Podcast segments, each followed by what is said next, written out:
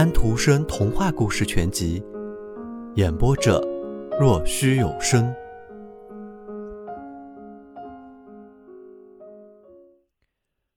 十二，邪魔。鲁迪离开贝克斯，沿着回家的路往山上走去。他在清新寒冷的空气中走着，山上有积雪，冰姑娘统治着。山下重重叠叠地生长着茂密的阔叶树木，都好像是些土豆的杆和叶子。云杉和矮丛则越发的小，杜鹃在雪旁生长。下面的雪东一块西一块，像一块块铺着晾晒的床单。路上有一株蓝色的龙胆树，他用枪托把它敲折了。高处出现了两只羚羊，鲁迪的眼睛射出了光芒。他有了新的想法，但是他离得远了一点射击没有充分把握。他又往上爬了一截，爬到了石块间只有很少一点草的地方。羚羊安静地在雪原上走着，他急匆匆地赶着。密云沉了下来，笼罩住了他的四周。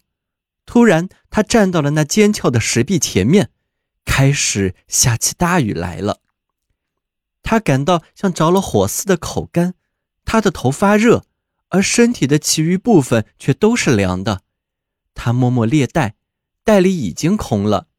在他气冲冲地爬上山来的时候，他没有想到这事。他从来不生病，现在他却有了生病的感觉。他累了，他很想倒下去睡一觉。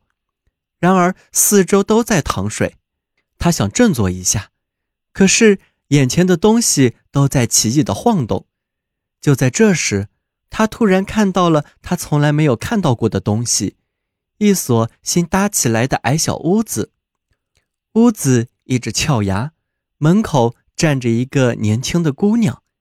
他以为那是校长的女儿安奈特，那位他有一次跳舞时曾吻过的姑娘。然而，那并不是安奈特。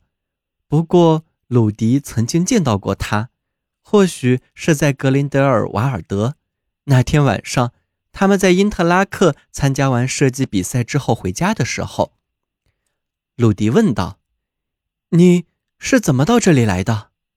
那姑娘说道：“我在家里呀，我在看守我的羊群。”“你的羊群？你的羊群在哪里吃草？这儿只有雪和山石。”姑娘说道，笑了起来。哼，你倒是知道的很清楚。这后面往下一点，有一片很好的草地，我的山羊便在那里。我看羊看得很不错，我连一只也没有丢失过。我的就是我的。鲁迪说道。你胆子挺大的。姑娘回答道。你也一样。牛奶，给我一点喝喝。我渴得受不了了，姑娘说道：“我有比奶还好的东西，我给你。昨天有一些旅客跟着他们的向导来过，他们忘带了半瓶酒。这种酒你一定从来没有喝过，他们不会来取的，我也不喝。你喝吧。”姑娘把酒拿出来，倒在一个木碗里，递给了鲁迪。鲁迪说道：“这酒真好。”我从来没有尝过这种能使人感到暖和的烈性酒。鲁迪的眼睛开始闪亮，他身体里产生了一种活力，一种热烈的感情，就好像一切悲伤和压抑都被驱散了似的。他的身体里有一种不安，新鲜的人性在躁动。鲁迪喊了起来：“可是，他就是校长家的安奈特呀！吻我一下。”好的。把你手指上戴的那个漂亮戒指给我，我的订婚戒指。姑娘说道：“就是。”然后又把酒倒进碗里，把碗放到他的嘴唇上，他把酒喝了下去。鲁迪的血液中涌流着生命的欢乐，他觉得整个世界都成了他的。为什么要折磨自己呢？一切东西都是为了供我们享受，让我们幸福的。生命的泉流就是欢乐的泉流，随它摆布去，随它飘去，这便是幸福。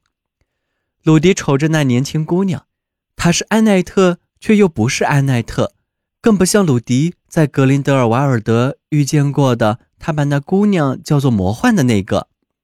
山上这位姑娘清新的像刚下的雪，丰满的像杜鹃花，轻盈的像一只小山羊，但是却还是用亚当的肋骨做的，像鲁迪一样是人。鲁迪用胳膊将姑娘搂住。望进姑娘那奇异的清澈的眼中，只一秒钟时间。是的，就在这一瞬间。怎么说明白呢？用话来说明白。存在鲁迪体内的是精灵还是死神的生命？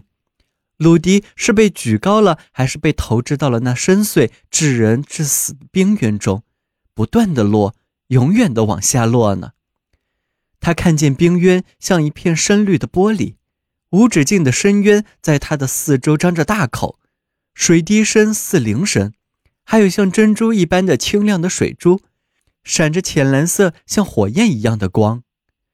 冰姑娘吻了鲁迪一下，那一股寒气清透了鲁迪的全身，冲进了他的额头。鲁迪痛苦地叫了一声，挣脱出来，踉跄跌倒下去，眼前一片漆黑。但是。鲁迪仍然又把眼睛睁开了，邪魔使过了魔法。阿尔卑斯山的姑娘不见了，那隐约的屋子不见了，水顺着光裸的石壁往下滴淌，四周全是雪。鲁迪被冻得浑身颤抖，全身湿透了。他的戒指，巴贝特给他的订婚戒指不见了，他的枪躺在他身旁的雪地上，他拾起来想放枪。枪打不响，湿润的云块像结实的雪块一样充斥着山峡。眩晕的精灵坐在那里，瞅着这无力的牺牲品。在姑娘的下面很深的山谷里，传来了一阵声音，就像一大块山石落了下去一般，把一切挡在他坠落的东西都击得粉碎，都摧毁掉。但是在磨坊那边，巴贝特坐在那里哭泣。鲁迪有六天没有去那里了，是鲁迪的不对，他应该请求巴贝特的宽恕，因为巴贝特是全心全意爱着鲁迪的。